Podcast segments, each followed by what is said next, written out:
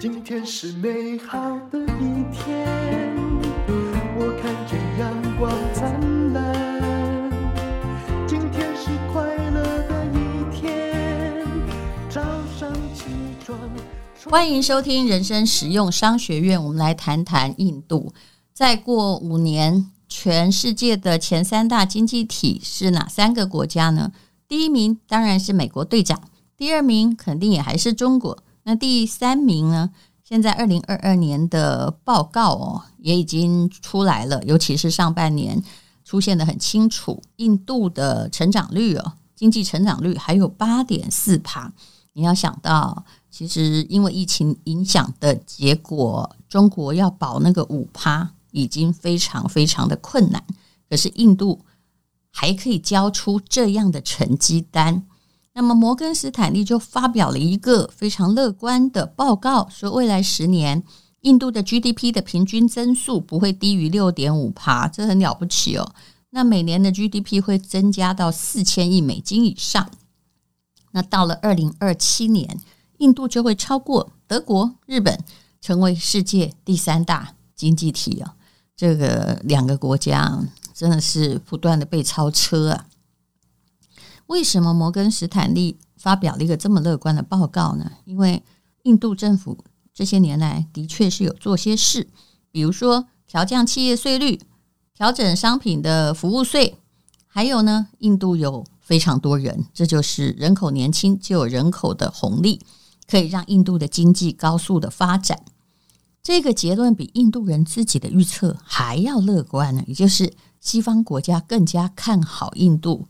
相较于它本身，印度的国家银行曾经发表过一个报告，说它在二零二七年会超过德国，二零二九年会超过日本，会变世界第三。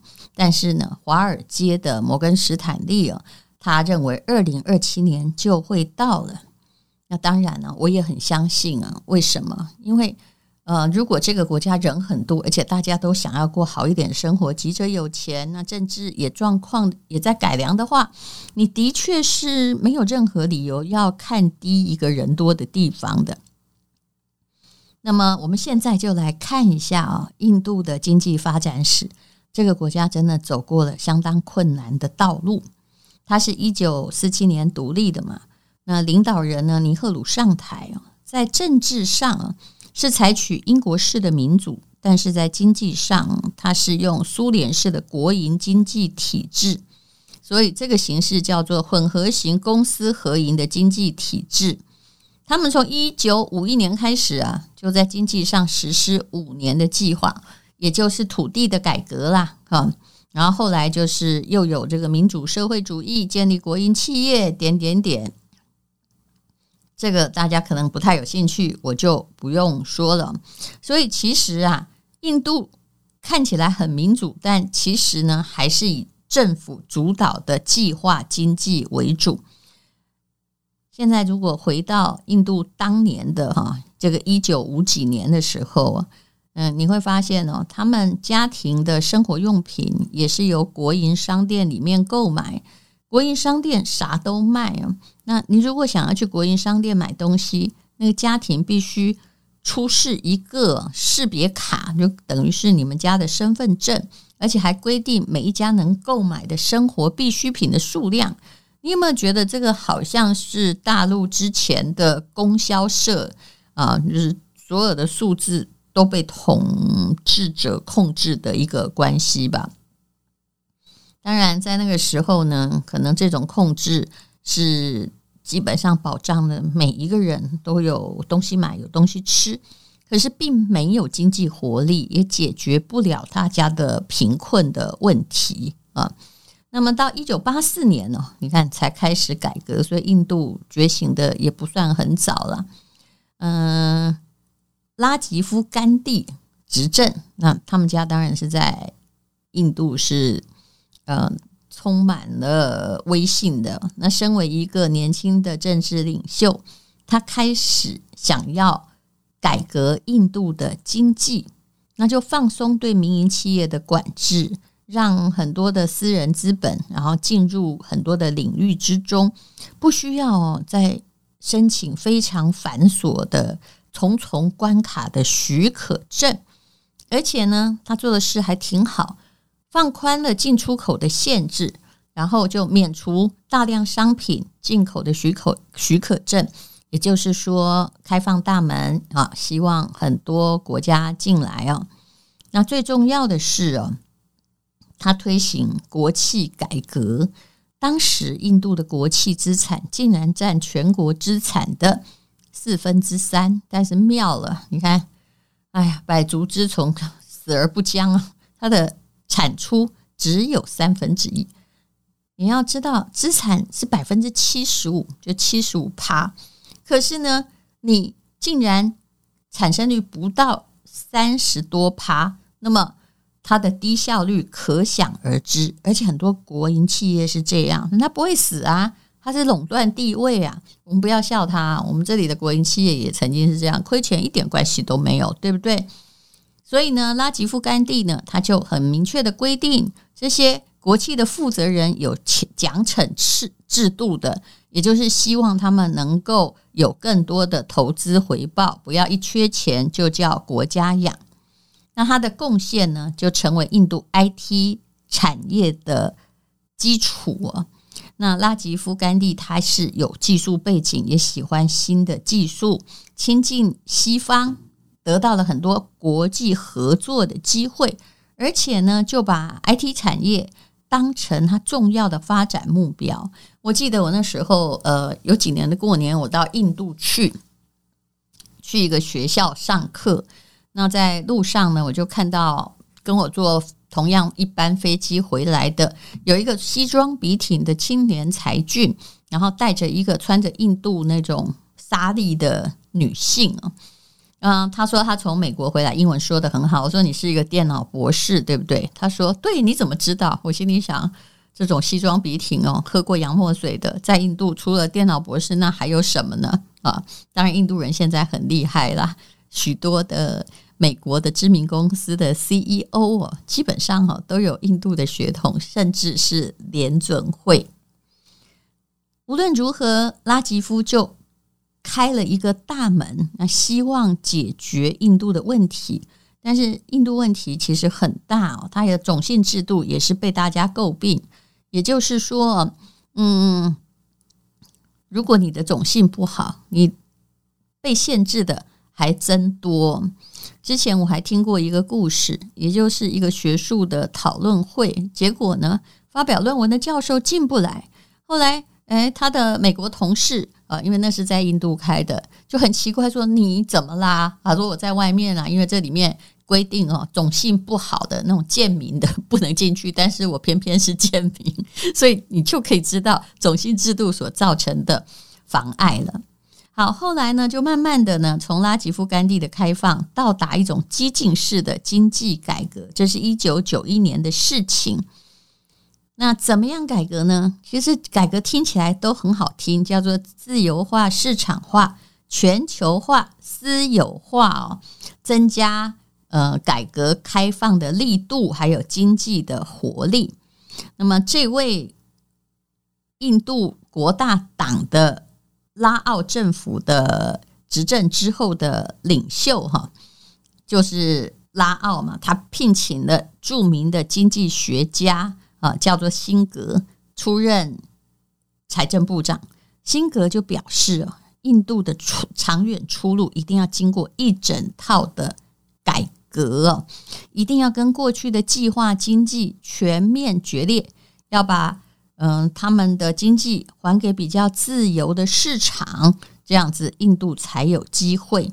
所以呢，他们要实现经济自由化还有全球化的目标，所以就启动国企的私有化。我们这里大部分也都走过这样的道路了。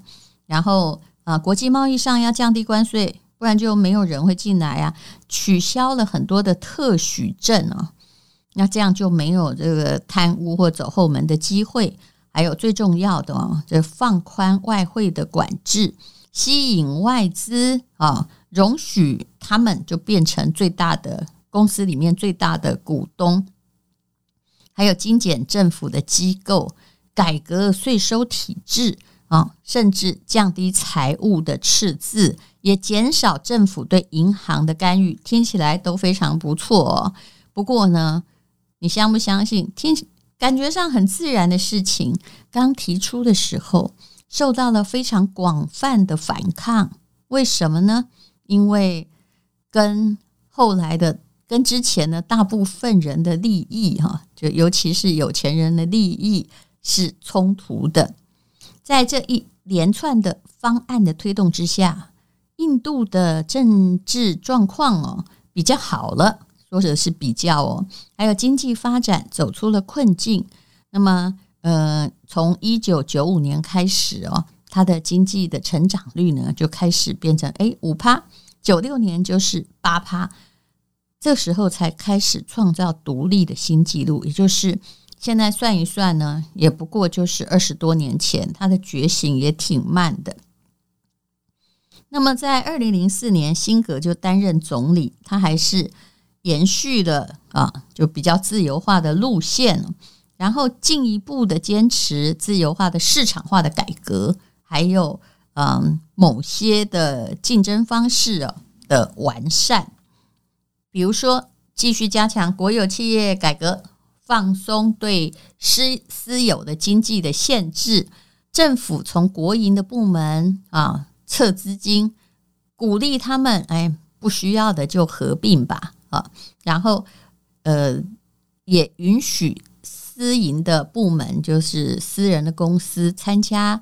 国家的公路、机场、铁路的运输的基础建设和投资，而且啊，他们还向这个私人的公司卖掉他们的国营的同业公司、铝业公司，继续放宽对外国投资的限制，也就是外商后来可以收购民航机，嗯，收购呃航空公司啊，零售、广播电台也可以成立了。啊，甚至可以去印度成立电力公司，不像我们现在就是我们还有台电嘛，对不对？可是其实像新加坡啊、印度，他们的很多电力都已经私有化了，而且目前实行的状况啊还不错，你绝对不用担心，因为私有化之后电力的价格被提升，因为还是有很多的制约的方法哦。所以呢，政府也鼓励国内的企业走向世界。那这段时间呢，虽然印度的经济也起起伏伏，可是无论如何还是高速增长了。那么好，已经谈到了二零一四年了，有一位叫做莫迪的印度人民党在选中就获胜了。那么他又开始了颠覆式的改革。嗯，他这个颠覆式改革跟之前不太一样。它的中央比较集权，透过税制的改革，统一了税务的系统，就是积极的打破地方利益分割的局面。他推行了废钞令哦，这之前曾经引起轩然大波，还有废金令等比较激进的改革措施。那这个废钞令哦，还有这个废金令，是政府掌控了民间资金的真实的状况。